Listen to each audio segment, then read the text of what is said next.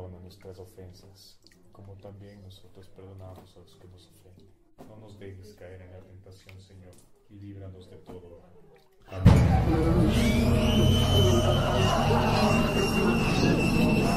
No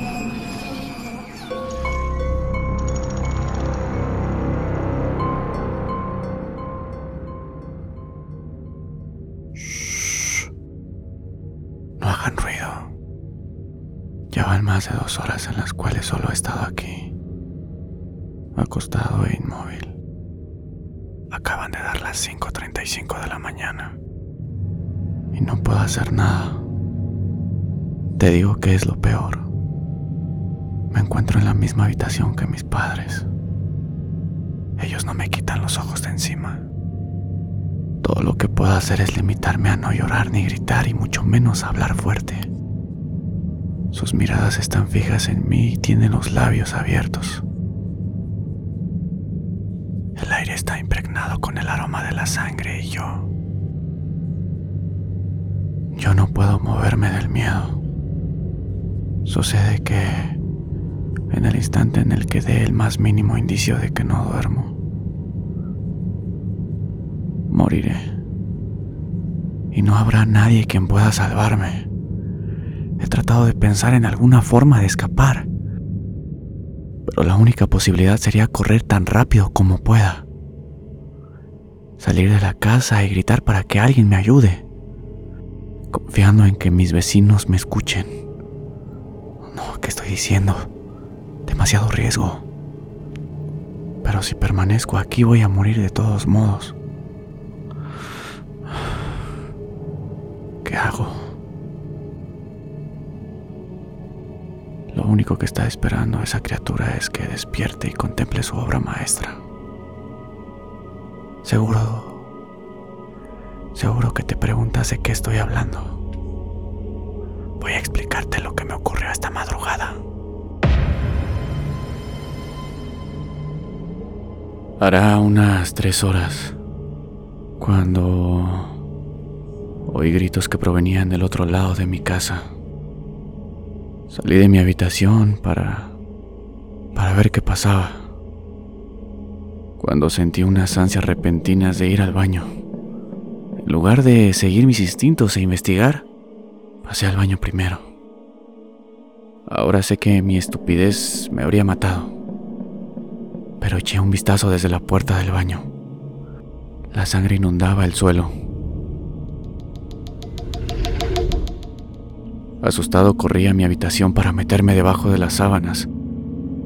Intenté dormir de nuevo, como si todo aquello no fuera más que un sueño lúcido o algo por el estilo. Escuché que la puerta del baño se abría, muy lentamente.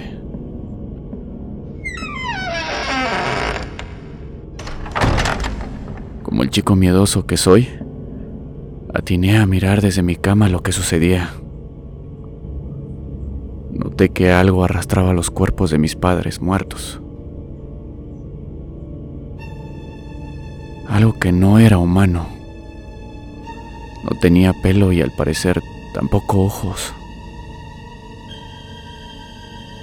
Andaba encorvado a causa de una gran joroba. Este ser era más astuto que cualquier animal común. Y era consciente de las cosas que hacía. Primero acostó a mi papá de un lado de la cama, mirándome. Después sentó a mi mamá en una orilla, al otro lado de la cama, acomodándola para que me miraran también.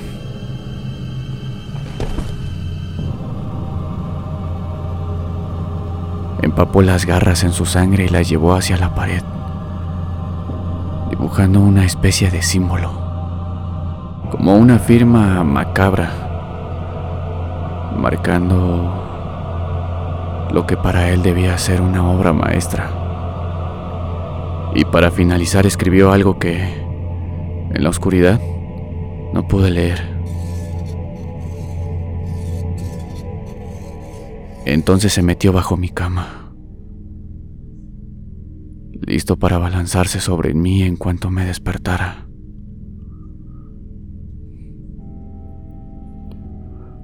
No he logrado leer el mensaje desde entonces.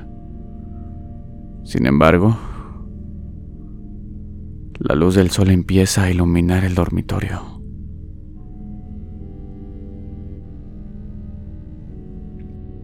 Tengo el presentimiento de que no debería leerlo mas no puedo resistir el impulso.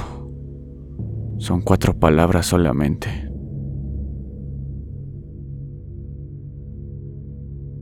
La luz del sol ilumina cada vez más la pared. Y pude leer el mensaje.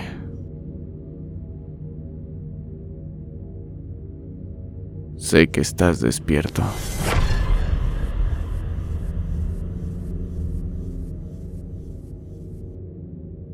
Una producción y edición de Omed Studios.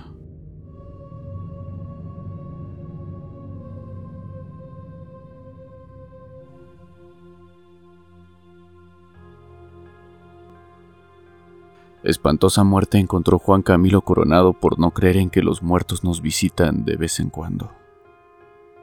El hombre era un destacado vendedor de refacciones automotrices, y ello se debía a su forma de ser siempre práctica. Así que en su mente no había cabida para lo que él llamaba supersticiones. Nunca hizo caso a los rumores de su hermano menor acerca de lo que pasaba en una de las curvas más pronunciadas de la carretera, México-Cuernavaca. Por el amor de Dios, hijo, le decía a doña Emiliana, nunca pases muy de noche por ese paraje del que habla Rodolfo. Él está loco.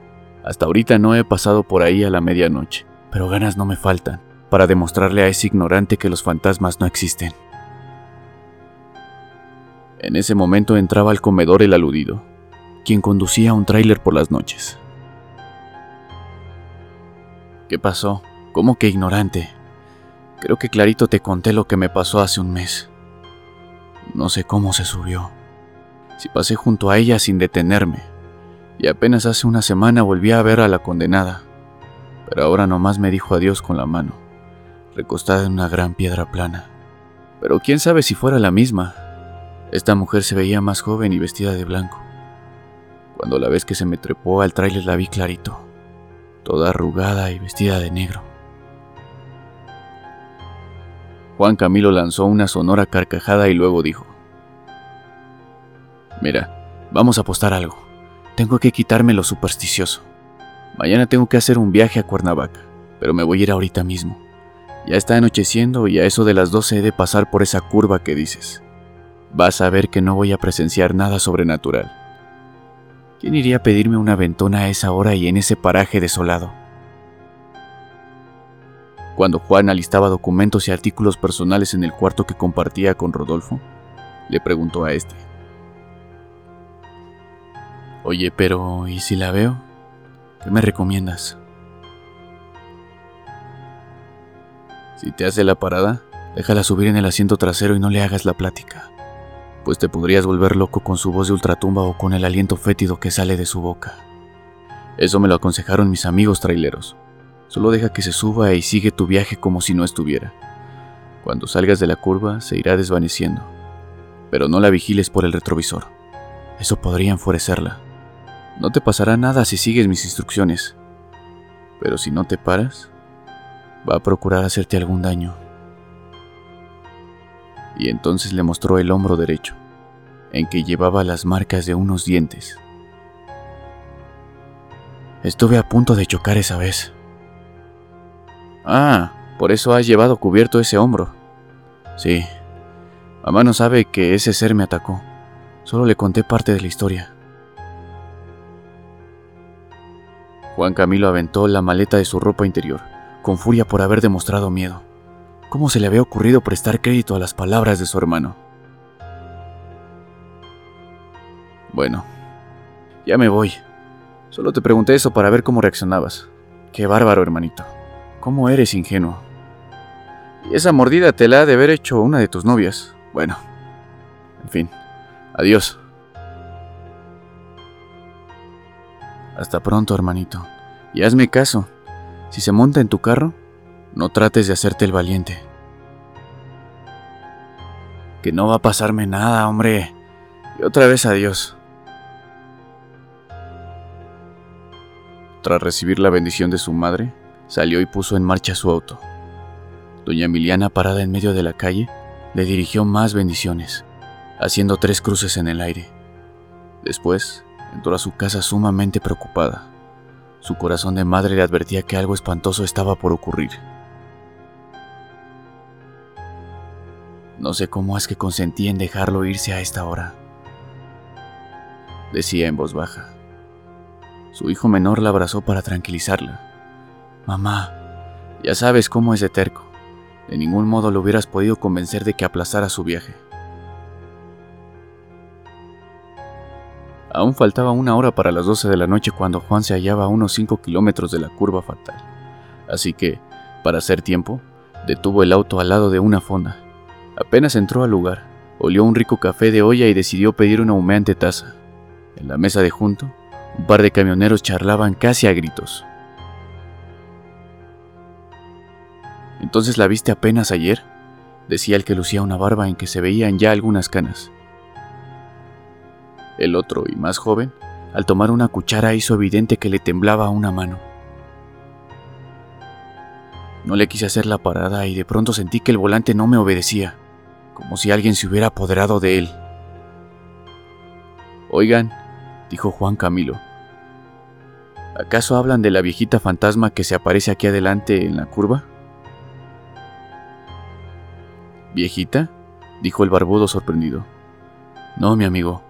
Se trata de una niña que atropellaron hace muchos años ahí donde usted dice. ¿Niña? Así es. ¿Usted no ha visto nada raro? Si es que ha pasado por ahí a medianoche. No, en realidad no. Bueno, tengo que hacer algo para ganar una apuesta. Juan apuró su café. Luego de pagar, se encaminó muy nervioso hacia la salida. Creo que me he mostrado muy ingenuo al creer en todas esas historias, pensó. Espere, amigo, dijo el de la barba, más preocupado que molesto. ¿Va usted hacia esa curva ahora? Así es. Bien. ¿Por qué no nos espera para que vayamos los tres juntos? No. Muchas gracias. Nada va a pasarme. Hasta luego. ¿Ya vio la hora? preguntó el más joven. Juan vio molesto el reloj de pared y el suyo de pulsera y contestó decidido. Sí, ya la vi, y es mi hora. Incluso, la mujer que atendía tras el mostrador lo vio angustiada. Juan arrancó y dejó un cuchicheo temeroso tras de sí.